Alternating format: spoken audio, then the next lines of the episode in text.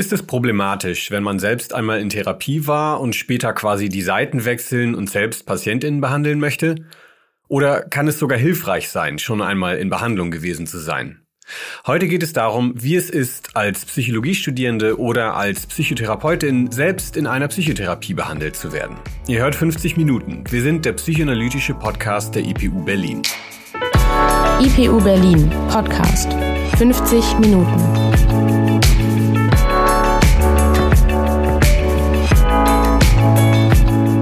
Sprechen hier viel über Psychotherapie und fragen uns heute, was dabei schiefgehen kann.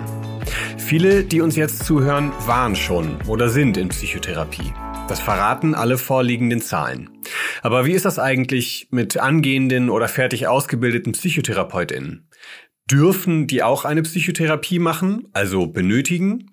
Oder wäre das ein Ausschlussgrund, um selbst zu behandeln? Je nachdem, wen man das fragt, wird man unterschiedliche Antworten bekommen. Die Sache ist kontroverser, als es zunächst klingt. Wir werden uns der Problematik anhand des Ausbildungswegs widmen, den man im Studium und in der anschließenden Psychotherapieausbildung durchläuft. Wir haben mit Svenja gesprochen. Sie studiert Psychologie und hat uns kontaktiert, weil sie an der Frage interessiert ist, wie es ist, wenn Psychologiestudierende oder Therapeutinnen in Therapie gehen. Also im Studium hatte ich jetzt eher das Gefühl, dass da so ein Graben gezeichnet wird in der Vorlesung zwischen den Psychotherapeuten, die als gesund angesehen werden, und den Patienten, die dann die Kranken und Behandlungsbedürftigen sind, und dass es da keine Überschneidungen gibt. Also dass Leute, die im Vorlesungssaal sitzen und vielleicht Psychotherapeut werden wollen, dass die nicht psychisch krank sein können, was ja in, in Realität nicht der Fall ist. Und da habe ich mich auf jeden Fall dran gestört, dass es da dieses Gefühl gab von wegen, wir sind gesund und die anderen sind krank und damit auch so ein, so ein Blick von oben von wir erklären denen jetzt mal, wie sie wieder gesund werden. Das, das fand ich sehr unangenehm und habe auch das Gefühl manchmal gehabt, dass die Kommilitonen vielleicht da nicht so viel noch nicht so viel Erfahrung mitgemacht haben. Also mit, mit eigenen Problemen oder auch mit Problemen im Freundeskreis, dass sie da einfach keinen Zugang zu haben. Und dann, wenn sie von Störungsbildern hören, dass sie das dann bemitleiden oder belächeln und sagen, warum macht man denn sowas? Oder das ist ja traurig oder so. Und dann stehe ich daneben und denke mir, na ja, ich bin davon betroffen. Und ich finde das schon schade, wenn man jetzt so darüber redet. Auf der einen Seite die gesunden Psychotherapeuten, auf der anderen die erkrankten Patienten. Das ist tatsächlich eine auffällige Trennung, zudem eine sehr unwahrscheinliche, wenn man bedenkt, wie hoch die Wahrscheinlichkeit ist, im Leben einmal psychisch zu erkranken. Svenja sagt, die Situation im Hörsaal würde die Realität psychischer Erkrankungen ausblenden. Diese Realität bedeutet nämlich, dass sich die eigene Betroffenenperspektive mit der künftigen Psychotherapeutenperspektive überschneiden kann.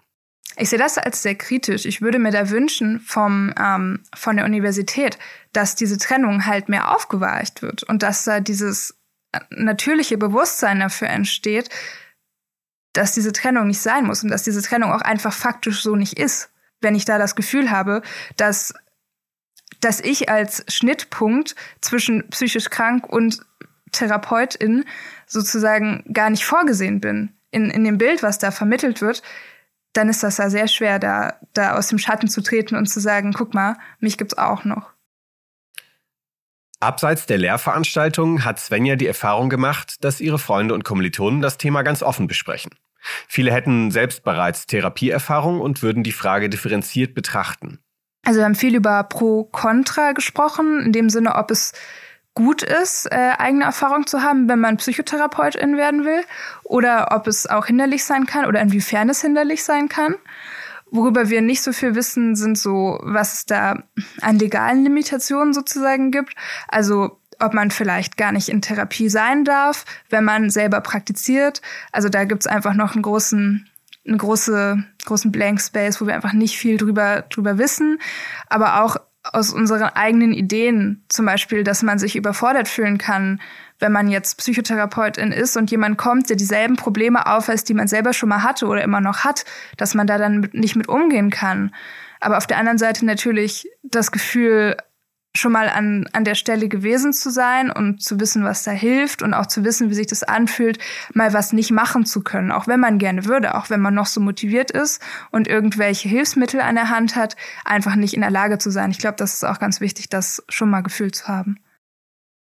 Es gibt also ein Missverhältnis zwischen dem, was die Kommilitonen in Bezug auf ihre eigene Ausbildung beschäftigt, und dem Alltag in der Vorlesung. Svenja betont, dass es ein Bewusstsein zumindest unter den Studierenden gibt, die mit einer eigenen Behandlung bereits in Kontakt waren. Doch in der Gemeinschaft, in den Lehrveranstaltungen bleibt das unausgesprochen. Also ich habe auch das Gefühl, dass, ähm, dass das eher ein Tabuthema ist, zu sagen, ich habe Angsterkrankungen, ich habe auch schon mal eine Psychose gehabt. Ähm, dass da, dass da dann halt schnell davon ausgegangen wird, dass man dann kein guter Therapeut ist, dass man da dann nicht mit umgehen kann mit dem Studium oder mit der weitergehenden Ausbildung, dass man nicht in der Lage sein wird, Menschen zu behandeln. Ähm, und ich finde, das müsste viel mehr integriert werden und das kann ja auch als Ressource genutzt werden, weil ich denke, das ist ja auch nicht nur schlecht.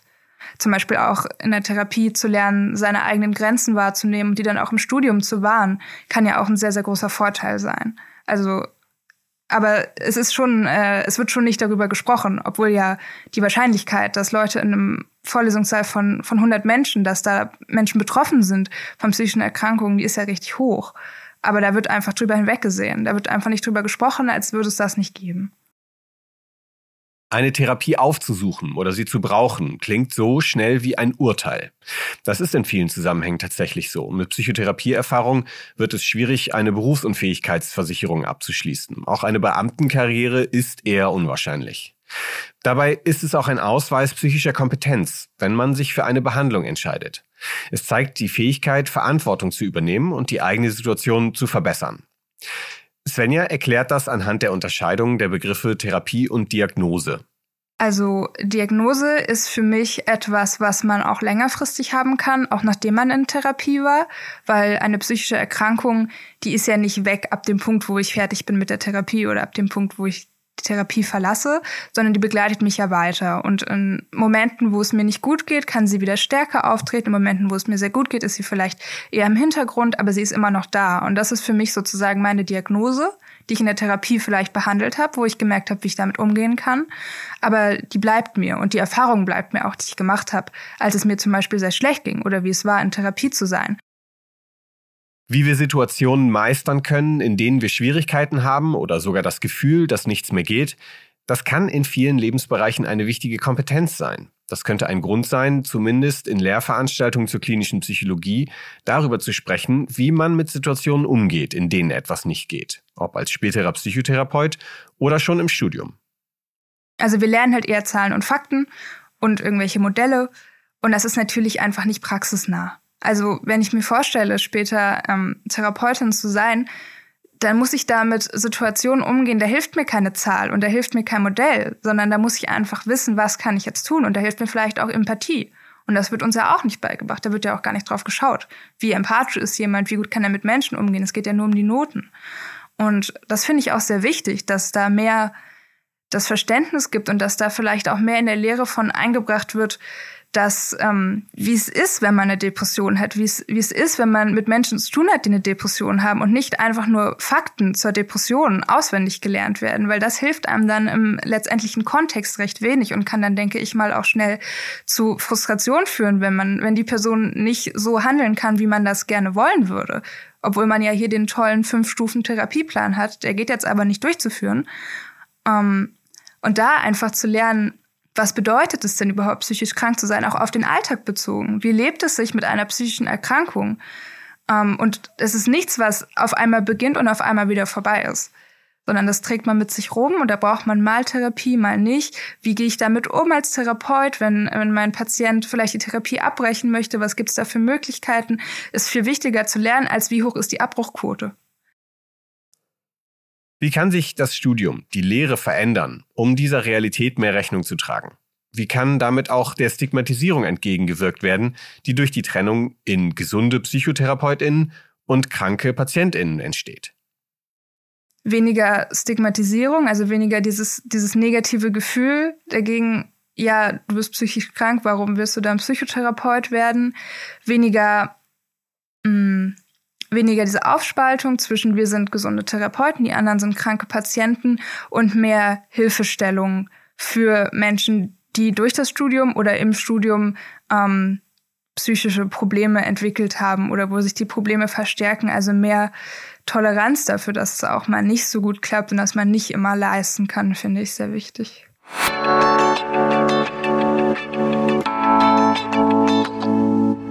Was Svenja erzählt, zeigt uns, dass im Studium manchmal die Praxis fehlt. Ein Bewusstsein für die tatsächliche Realität psychischer Erkrankungen unter Psychologiestudierenden.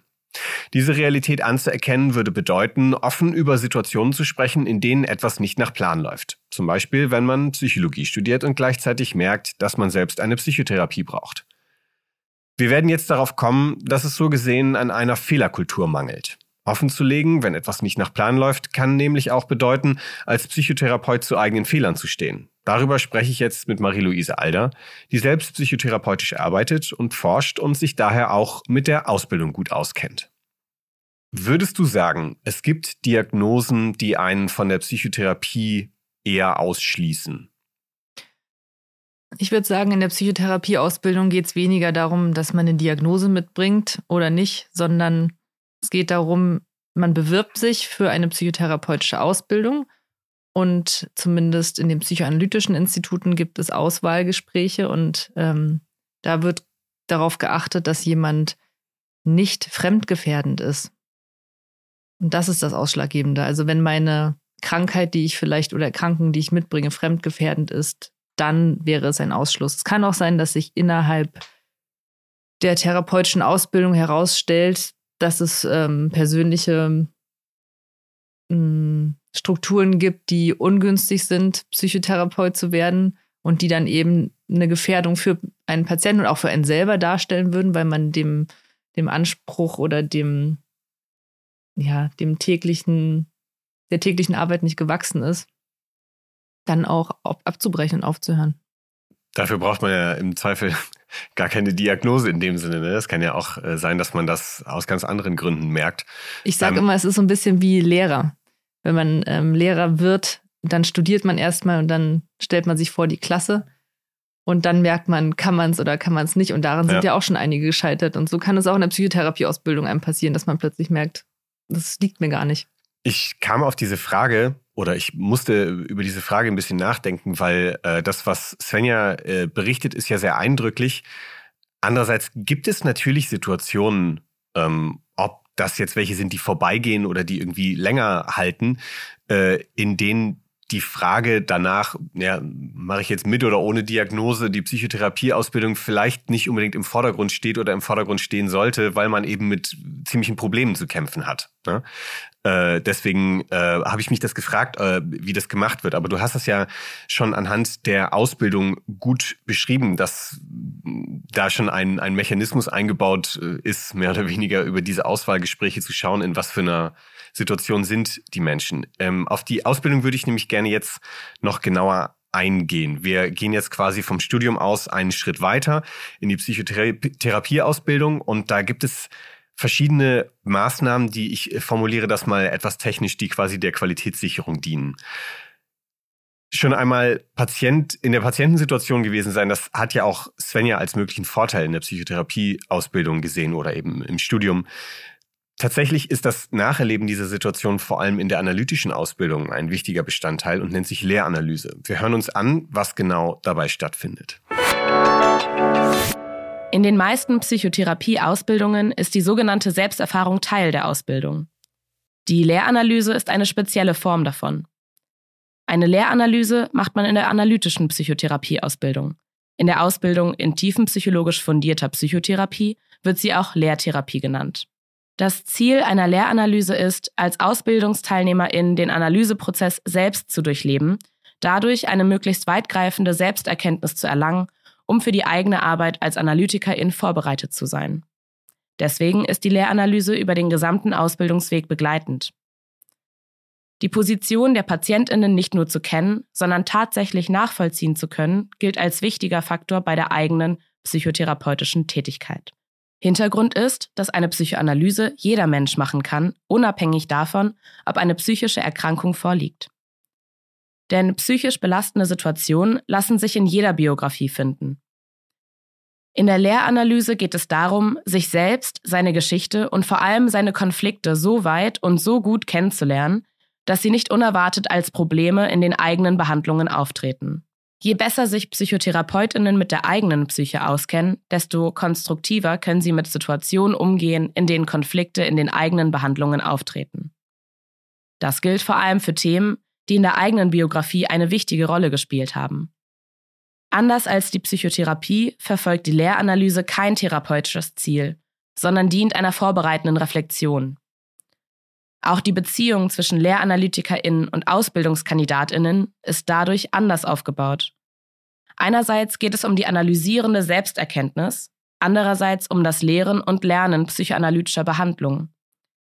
Die Dauer einer Lehranalyse ist individuell, die Vorgaben sind je nach Berufsverband unterschiedlich und umfassen mal mindestens 250 Stunden, mal durchschnittlich 500 Stunden.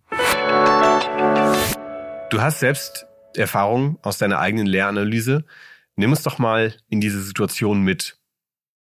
Funktioniert das ungefähr so, wie wir das beschrieben haben? Ja, also wenn man eine psychotherapeutische Ausbildung anfängt in der Psychoanalyse, muss man sich einen Lehranalytiker suchen. Und das ist ganz genauso wie jemand, der einen Psychotherapeuten sucht, dass man eben guckt, ähm, mit wem kann man sich die Arbeit für die nächsten Jahre vorstellen. Es ist auch schwierig, jemanden zu finden, weil die Psychotherapeuten ja eben sehr voll sind. Also da ist man fast schon in der gleichen Position wie ein Patient. Mm, und es geht eben um die Passung. Also ich muss mir einerseits vorstellen können, mit dem so lange arbeiten zu können und der oder diejenige muss sich das ja mit mir genauso vorstellen können.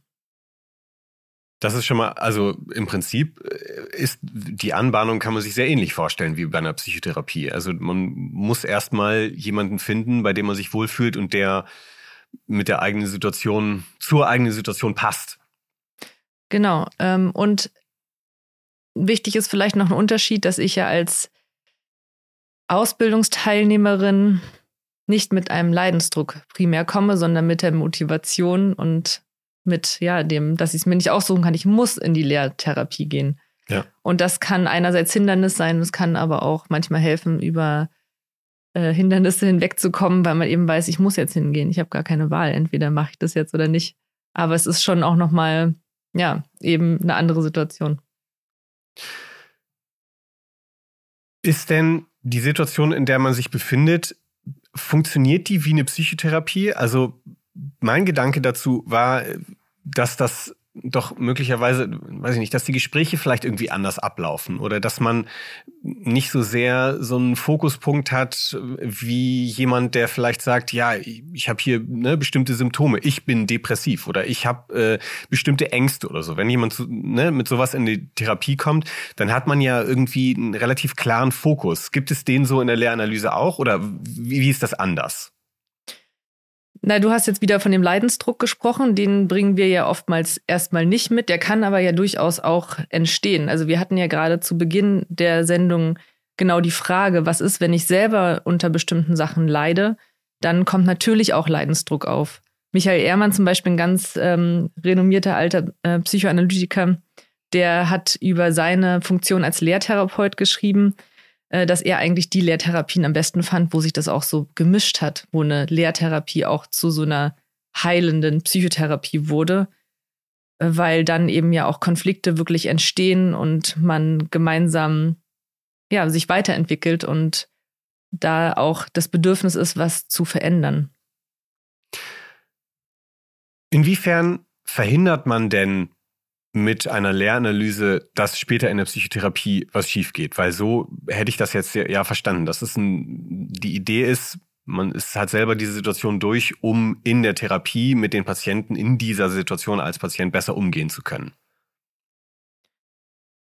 Hm, also ich glaube, man kann Fehler niemals verhindern. Was man damit machen kann, ist, dass man selber in die Situation kommt. Man weiß, wie es ist, wenn man jetzt bei der Psychoanalyse klassisch auf der Couch liegt wie sich das anfühlt, wie sich bestimmte Reaktionen anfühlt. In der Psychoanalyse ist ja vielleicht auch manchmal so, dass der Psychoanalytiker oder die Psychoanalytikerin nicht direkt antworten, keine Alltags, also ja, keine Übung mit auf den Weg geben oder so, sondern mehr eine Reflexion ähm, anbieten, wie sich sowas anfühlen kann.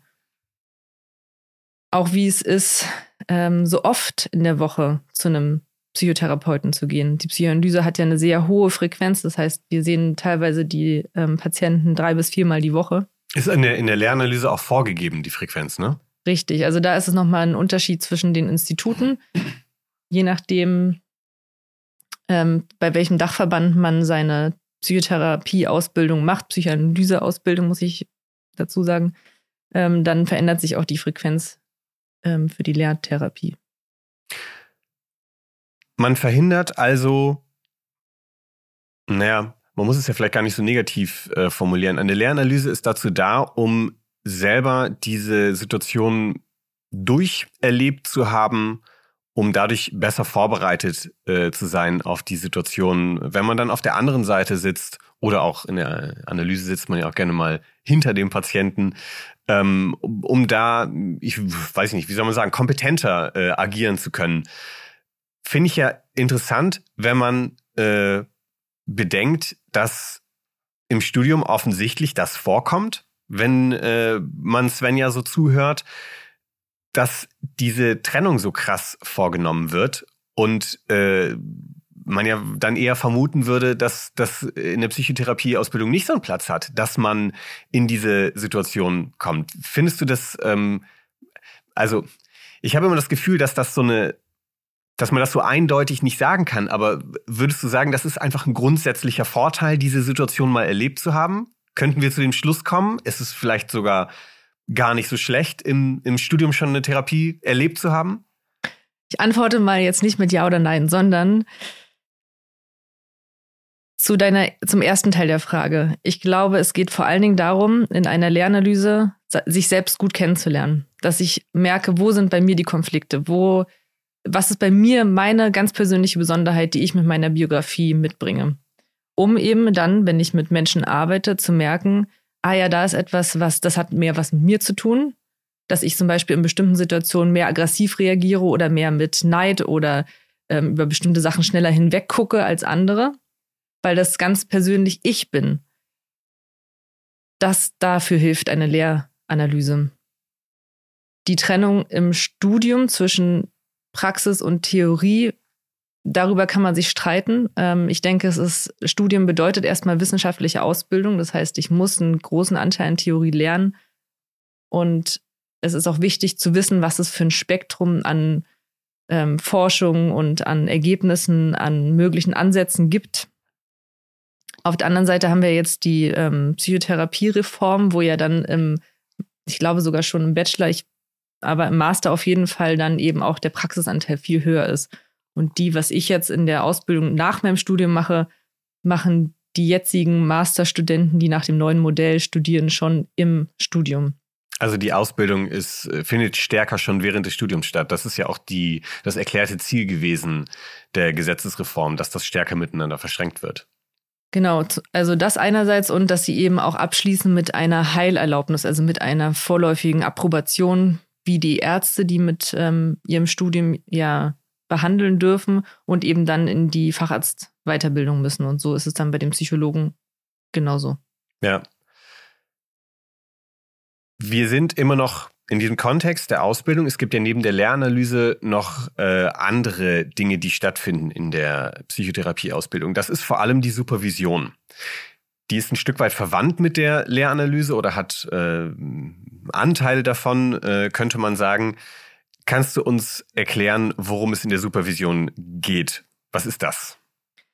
In der Supervision bekomme ich kollegiale Unterstützung. Das heißt, wenn ich ähm, in Weiterbildung bin, dann darf ich Patienten behandeln, aber eben nur unter Supervision. Das bedeutet, dass ich zwar alleine mit dem Patienten bin, aber ich meinen Supervisor alle, es kommt ganz drauf an, entweder alle vier oder alle sechs bis acht Stunden ähm, sehe und mit dem die. Also so alle zwei, drei Wochen könnte man so ungefähr sagen. Ja, kommt drauf an, wie hoch die Frequenz ist. Mhm. In einer tiefenpsychologisch fundierten ähm, Therapie, wenn ich den Patienten nur einmal die Woche sehe, dann sind es eben alle ja, vier, fünf Wochen. Ja, längere Abstände. Und bei einer Psychoanalyse wären es dann entweder jede oder alle zwei Wochen. Und dann bringst du dann bring ich, ähm, deine Fälle mit, deine Patientenfälle. Genau, das klingt jetzt so, als ähm, hätte ich nur einen Supervisor oder eine Supervisorin, aber tatsächlich ähm, muss man mehrere Supervisoren haben. Ähm, mindestens drei. Auch ein Merkmal der Qualitätssicherung. Genau. Ohne den Begriff überstrapazieren zu wollen. Nee, aber es ist schon wichtig, klar.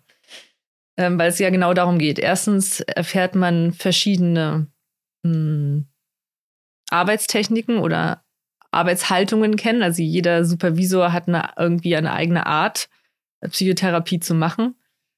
Davon bekommt man was mit. Und die Supervisoren ähm, besprechen sich untereinander über die Ausbildungsteilnehmer und müssen eben auch positives Gutachten geben für einen Abschluss zum Beispiel. Mhm. Was natürlich ein sehr eklatanter Unterschied zur Lehranalyse ist. Da gilt das Non-Reporting-System. Der Lehranalytiker, die Lehranalytikerin darf nicht befragt werden und sie darf auch nichts nach außen geben. Ja, das heißt, das ist, läuft nach denselben Richtlinien, Maßstäben wie eine Psychotherapie ab. Nichts darf nach außen dringen. Genau. Schweigepflicht. Das, genau, das gilt auch für die Supervision natürlich. Wenn ich da hingehe und über meinen Patienten rede, dann ist da auch Schweigepflicht. Ähm, ja. Nur ich darf, also mein Patient weiß, dass ich einen Supervisor habe, zu dem ich dann gehe und über ihn rede. Das ist aber auch die einzige Situation, wofür ich ähm, das Go habe, von meinem Patienten über ihn zu sprechen. Das ist eine inhaltliche Schweigepflicht sozusagen, während der Supervisor in der Sache ohne über Inhalte zu sprechen, quasi eine, eine Einschätzung abgibt im Rahmen der Ausbildung, wenn ich das jetzt richtig verstehe. Äh, der Supervisor hat, ähm, ist sozusagen ähm, gesetzlich derjenige, der da verhaftet für diese Therapie. Das heißt, er muss ach, eigentlich auch ins Bild gesetzt werden, wie es läuft. Ach, ach tatsächlich, das, das heißt, würde, Stichwort Fehler, würde mhm. ein Fehler passieren, dann wäre der Supervisor verantwortlich zu machen. Ja, und es passiert auch selten, aber es passiert auch, dass Supervisoren ähm, Behandlung abbrechen, wenn sie merken, dass da was schief läuft. Ach, das ist ja, das ist ja interessant, das wusste ich gar nicht. Das heißt, ähm, ist es schwierig, Supervisor zu werden? Muss man bestimmte Bedingungen dafür erfüllen? Ja, das ist auch sehr unterschiedlich von Institut zu Institut. Es gibt welche, ähm, ich kann jetzt nur von meinem sprechen, äh, dass man sich ins Institut selbst, ähm, in die Strukturen einbringen muss für ein paar Jahre. Also ähm, ja, zum Beispiel durch Lehrveranstaltungen oder durch, ähm, ja, es gibt so verschiedene ähm, Theorieseminare, ähm, da muss ich jetzt nicht zu tief einsteigen, aber dass man sich da ein paar Jahre eingebracht hat und dass man eine bestimmte Anzahl an Berufserfahrungsjahren hat. Und gibt es ja auch noch, ist ja bestimmt noch eine, eine Ausbildung, Zusatzausbildung, oder? Nicht? Nee, tatsächlich nicht. Ach so. Nee, das ist dann die Erfahrung, die man dann einfach mitbringt. Verstehe. Aber es gibt zum Beispiel auch ähm, Institute, wo um Lehrtherapeut zu werden, man erstmal einen Vortrag vor seinen Kollegen halten muss und auch nochmal einen Fall vorstellt, den nochmal auch wissenschaftlich untermauert. Und dann wird eben abgestimmt, ob derjenige in den Lehranalytikerkreis aufgenommen wird oder nicht. Und da gibt es eben sehr strenge Institute, die ihre Auswahl sehr rigide halten. Und es gibt auch welche, die einfach auf Berufserfahrung gucken und sagen, also wenn mein Kollege jetzt schon fünf Jahre gearbeitet hat, dann sollte der qualifiziert sein, auch Nachwuchs ähm, gut begleiten zu können.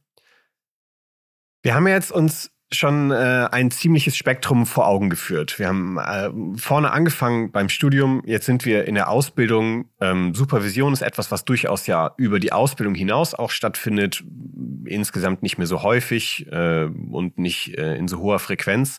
Aber mh, hm, ich würde mal sagen, man kann das Ganze einordnen in so ein äh, Oberthema. Also ohne das jetzt zu sehr da reinpressen zu wollen, aber von Anfang an geht es ja um dieselbe Frage, nämlich ist es gut, ist es schlecht, kann das negative Folgen haben, kann das Vorteile haben, wenn man selbst in solchen Behandlungszusammenhängen äh, sich begibt, ob nun als Studierender, ob als Ausbildungskandidat oder eben später. Es gibt ja auch die Möglichkeit, dass man als Psychotherapeut selbst eine Psychotherapie macht. Das ist ja auch nochmal äh, ein Spezialfall. Die Lehranalyse äh, macht man, um diese Situation selbst erlebt zu haben. Die Supervision ist vor allem ein, ein, äh, ein Qualitätssicherungsmechanismus, um sicherzustellen, dass in diesen Ausbildungszusammenhängen die Kandidaten alles richtig lernen, dass sie es ähm, später richtig machen. Ich fasse das jetzt mal ein bisschen äh, kompakt zusammen, so ja, etwas etwas äh, kurz äh, gesagt. Bei all dem könnte man also sagen, geht es darum, Fehler zu vermeiden. Also selbst im Studium, wenn es heißt, ne, das ist ja ein Problem, wenn du selbst in Psychotherapie warst, dann bist du nicht geeignet, sozusagen Psychotherapeut zu werden. Da geht es ja auch schon darum, Fehler zu vermeiden. Ne? Wenn wir also über Fehler sprechen, was für Fehler passieren denn in einer Psychotherapie oder können in einer Psychotherapie äh, passieren, die es zu vermeiden gilt? Jetzt ne, vor diesem Hintergrund, dass schon im Studium das offensichtlich ja auch gerne mal kritisch betrachtet wird, wenn jemand selber in Psychotherapie schon war und Psychotherapeut werden möchte. Also da stecken für mich zwei Fragen drin. Einmal die Pro-Kontra-Frage, sich selbst in Psychotherapie zu begeben, bevor man Psychotherapeut wird oder auch während man Psychotherapeut ist. Und die Frage, was kann an Fehlern in der Psychotherapie passieren? Pro Kontra für eine eigene Behandlung. Hm, wir leben ja in einer Kultur, wo das immer normaler wird, sich auch in psychotherapeutische Behandlung zu begeben. Ich habe auch gehört, dass tatsächlich es Kontexte gibt, wo es vielleicht nicht so gut ist. In der Psychotherapieausbildung ist es nicht der Fall. Ähm, da also ist es kein, ist es nicht negativ, dass man ja. schon mal in der Psychotherapie war. Im Gegenteil, während der Ausbildung muss man ja, haben wir ja gerade besprochen, in Lehrtherapie sein und zusätzlich ähm, teilweise auch noch andere Sachen machen, zum Beispiel Gruppenselbsterfahrung. Das haben einige Institute in ihren Strukturen integriert, andere lagern das an andere Institute aus, aber dass man eben auch da ein breites Spektrum an Selbsterfahrung ähm, mitbekommt und dass man das schon früher, also schon im Studium dann auch hat, das schadet nie. Wir können also nur kurz als, als Zwischenfazit, wir können festhalten, es ist kein Fehler in diesem Sinne, zum Beispiel im Studium eine Psychotherapie aufgesucht zu haben. Es ist in der groben Tendenz sogar eher, ähm, zeigt eher Verantwortung. Ja, und zum Beispiel hat der Tillmann Moser, das ist ein ganz bekannter Psychoanalytiker und Körpertherapeut, der hat mehrere Bücher über seine eigenen Psychotherapien geschrieben und also unter anderem über seine Lernanalyse, wo er die Lernanalyse so ein bisschen heilig darstellt. Das ähm, kann man ruhig kritisch auch hinterfragen. Ähm, aber was ich interessant fand von ihm als Fazit, dass er eben also Mut macht für nicht nur eine Psychotherapie ist ausreichend, um sich aufzustellen, sicher aufzustellen mhm. im Leben, sondern es kann auch sein, dass man mehrere Psychotherapien macht und dann vielleicht nach drei Psychotherapien vielleicht da angekommen ist, wo man ist. Und das hat dann vielleicht nicht nur mit der Psychotherapie zu tun, sondern auch mit den eigenen Lebensumständen, die das dann leichter machen, auch ähm, ja selber sich wieder so zu sammeln, dass man eben funktioniert sozusagen, dass man ähm, ja keinen Leidensdruck hat. Man kommt immer wieder zurück in die Situation, in der man eine Psychotherapie macht oder in der man sich in die Situation begibt, ob nun Lehranalyse, Supervision, ob man dann selber nochmal eine Psychotherapie macht, um immer wieder zu aktualisieren sozusagen, was, wofür diese Psychotherapie da ist.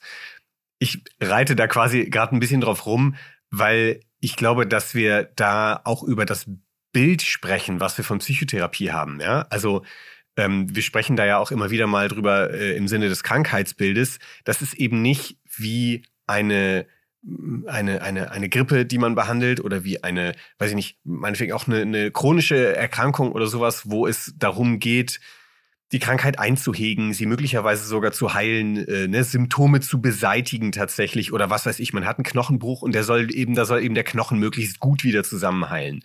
Sondern das ist, ich sag mal etwas, etwas zugespitzt, die Psychotherapie an sich äh, hat Merkmale einer Qualitätssicherung. Also das ist jetzt natürlich ein bisschen technisch gesprochen, das wollen wir mal nicht miteinander vermischen, aber die An Verantwortung, von der ich sprach, die man übernimmt, äh, die hört ja nicht auf. Also wenn man mal einmal eine Psychotherapie gemacht hat, sondern man kann immer wieder an diesen Punkt kommen und nicht so sehr die Psychotherapie ist das Problem, sondern oder für Menschen selbst meine ich jetzt, ne? Also wenn man selbst das Gefühl hat, jetzt brauche ich mal wieder jetzt bin ich an dem Punkt, ich glaube, ich brauche jetzt noch ein zweites Mal, ein drittes Mal, wie auch immer, eine Psychotherapie, zeigt das Verantwortung, aber natürlich geht es dann oft mit einem Leidensdruck einher. Das ist äh, das äh, Problem ja äh, an der Geschichte. Deswegen, das wollte ich jetzt gerade nochmal betonen.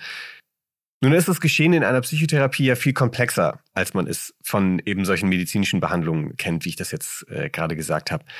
Wie kann ich denn als Patient erkennen, ob ich in meiner Psychotherapie auf dem richtigen Weg bin? Oder umgekehrt gefragt, woran erkenne ich, dass etwas falsch läuft, dass vielleicht ein Fehler passiert? Also wenn ich mich massiv unwohl fühle als Patient und ähm, das Vertrauen verliere, dann kann man hellhörig werden als Patient. Und man sollte immer versuchen, das mit dem jeweiligen Psychotherapeuten, bei dem man in Behandlung ist, zu besprechen. Und ja, wenn man merkt, dass man nicht weiterkommt, entweder sich ähm, an jemand anderes wenden.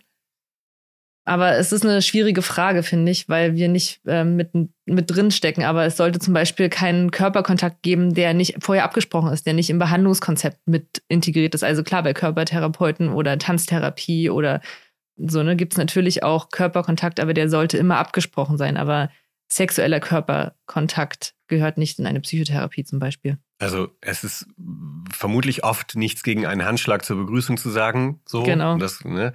Aber äh, eine Umarmung ist schon wieder genau. ein bisschen problematisch. Ja. Du hast es jetzt gerade so nebenbei gesagt. Äh, ich finde das einen wichtigen Punkt. Äh, ansprechen also den Therapeuten darauf ansprechen. Ich kann mir vorstellen, dass das vielleicht auch gar nicht so leicht immer ist.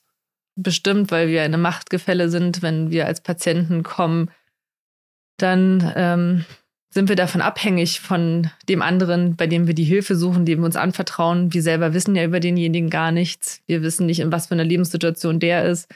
Also klar, dieses Machtgefälle gibt es auf jeden Fall.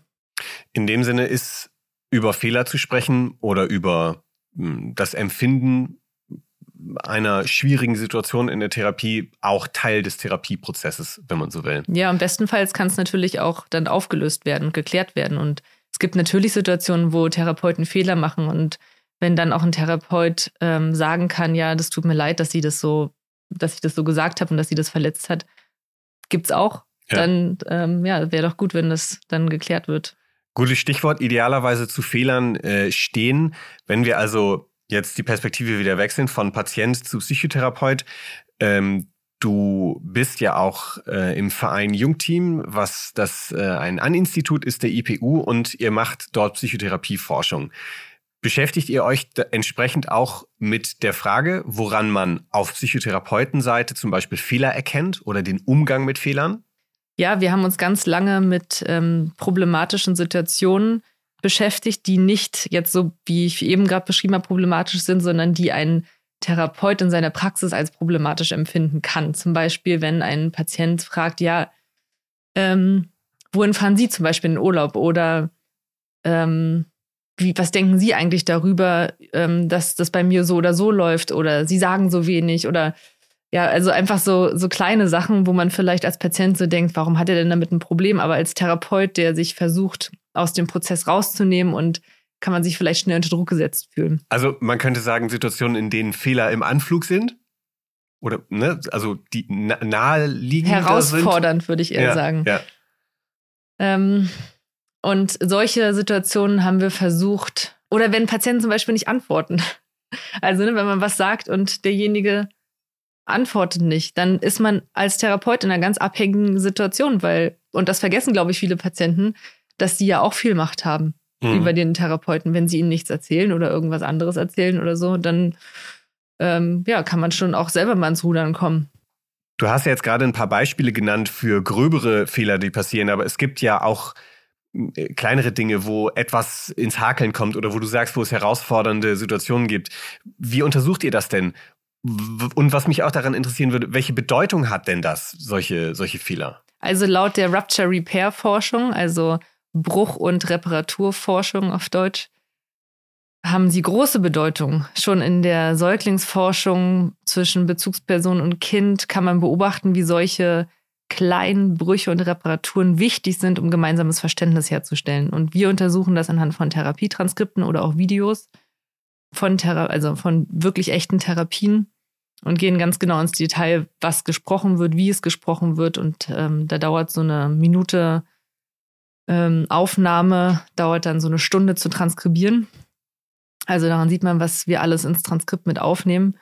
Und das sind dann eben so kleine Wortabbrüche, kleine Irritationen, wenn was nicht verstanden wird, wenn Rückfragen ähm, kommen oder wenn richtig ähm, Mismatch, also richtig so was ganz grob missverstanden wird, wo einer dann vielleicht ins Stocken kommt oder so.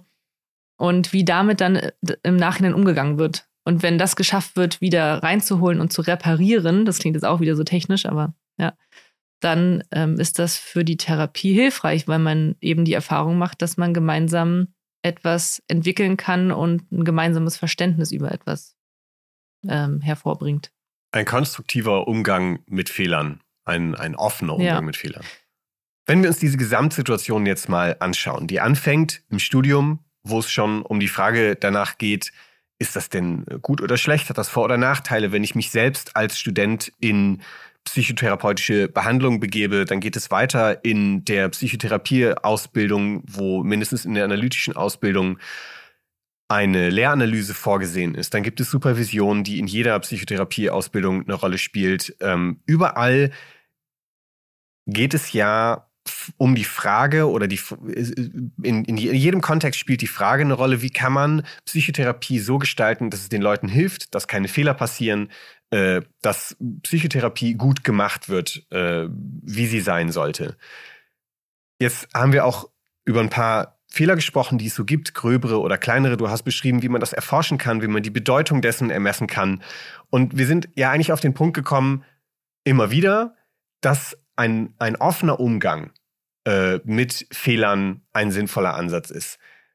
Wie kann man in diesem Sinne eine Fehlerkultur gewährleisten oder einen Beitrag zu einer solchen Fehlerkultur leisten, damit das Ganze gut funktioniert?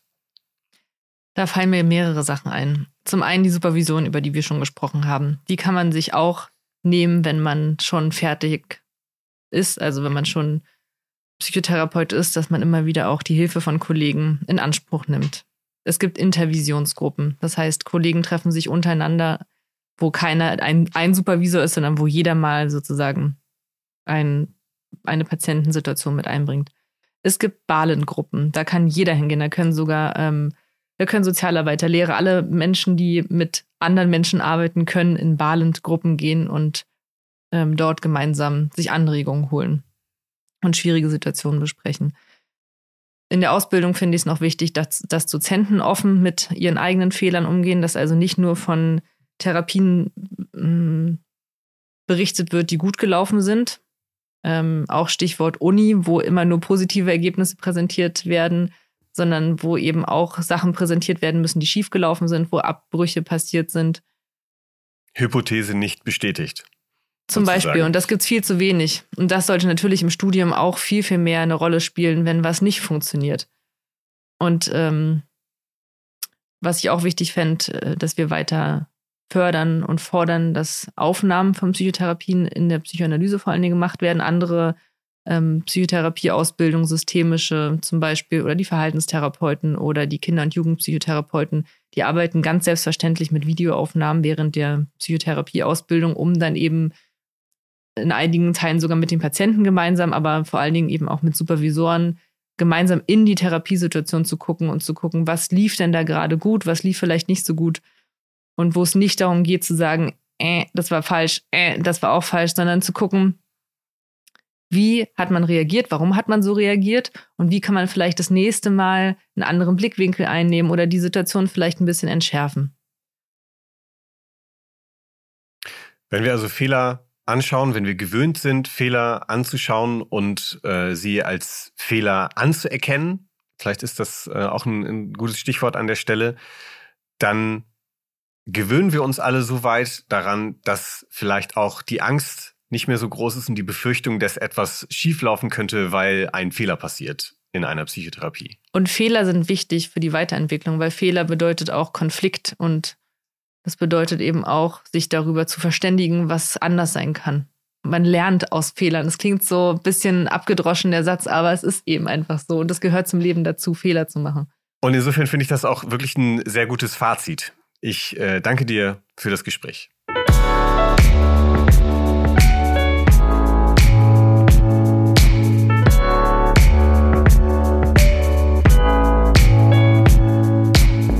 Fehler passieren, ob wir sie ignorieren oder offen ansprechen.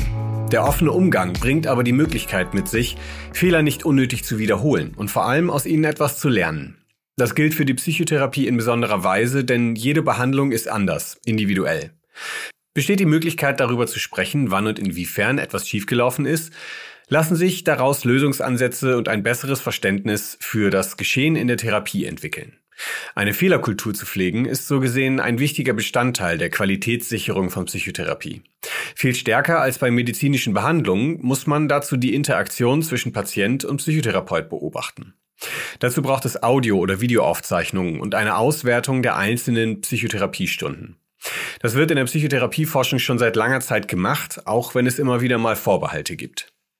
Mit dem Ziel, gute Psychotherapie zu machen, PatientInnen die Unterstützung zu bieten, die sie benötigen, sind solche Offenlegungen im Sinne eines offenen Besprechens wichtig.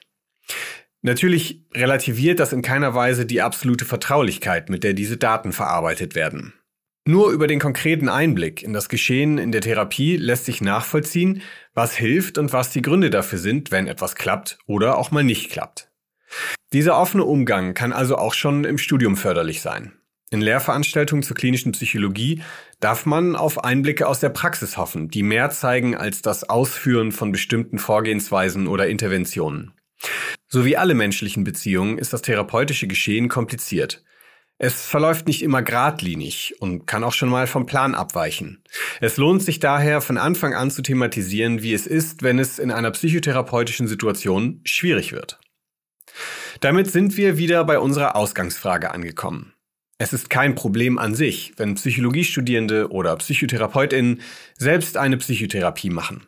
Im Gegenteil zeigt es Verantwortungsbewusstsein und kann sogar dabei helfen, die eigene psychotherapeutische Arbeit später reflektierter ausführen zu können.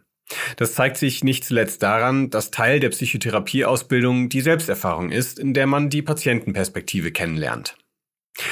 Dass eine Trennung zwischen den gesunden BehandlerInnen und den kranken PatientInnen bestünde, ist eine Reinheitsfantasie, die von jeder Realität widerlegt wird. Es wird immer Überschneidungen geben, verschiedene Rollen, in denen wir uns wiederfinden, die sich keinesfalls widersprechen. Seid ihr noch im Studium, können wir euch also nur ermutigen, das Thema anzusprechen und daran mitzuarbeiten, hier Tabus zu beseitigen und letztlich zur Entstigmatisierung von Psychotherapie und psychisch erkrankten Menschen beizutragen. Wir sind für heute am Ende. Habt ihr eine Frage oder Rückmeldung, schreibt uns gerne eine E-Mail, bei der die Zahl übrigens als Ziffern geschrieben wird, unter 50 Minuten at ipu-berlin.de.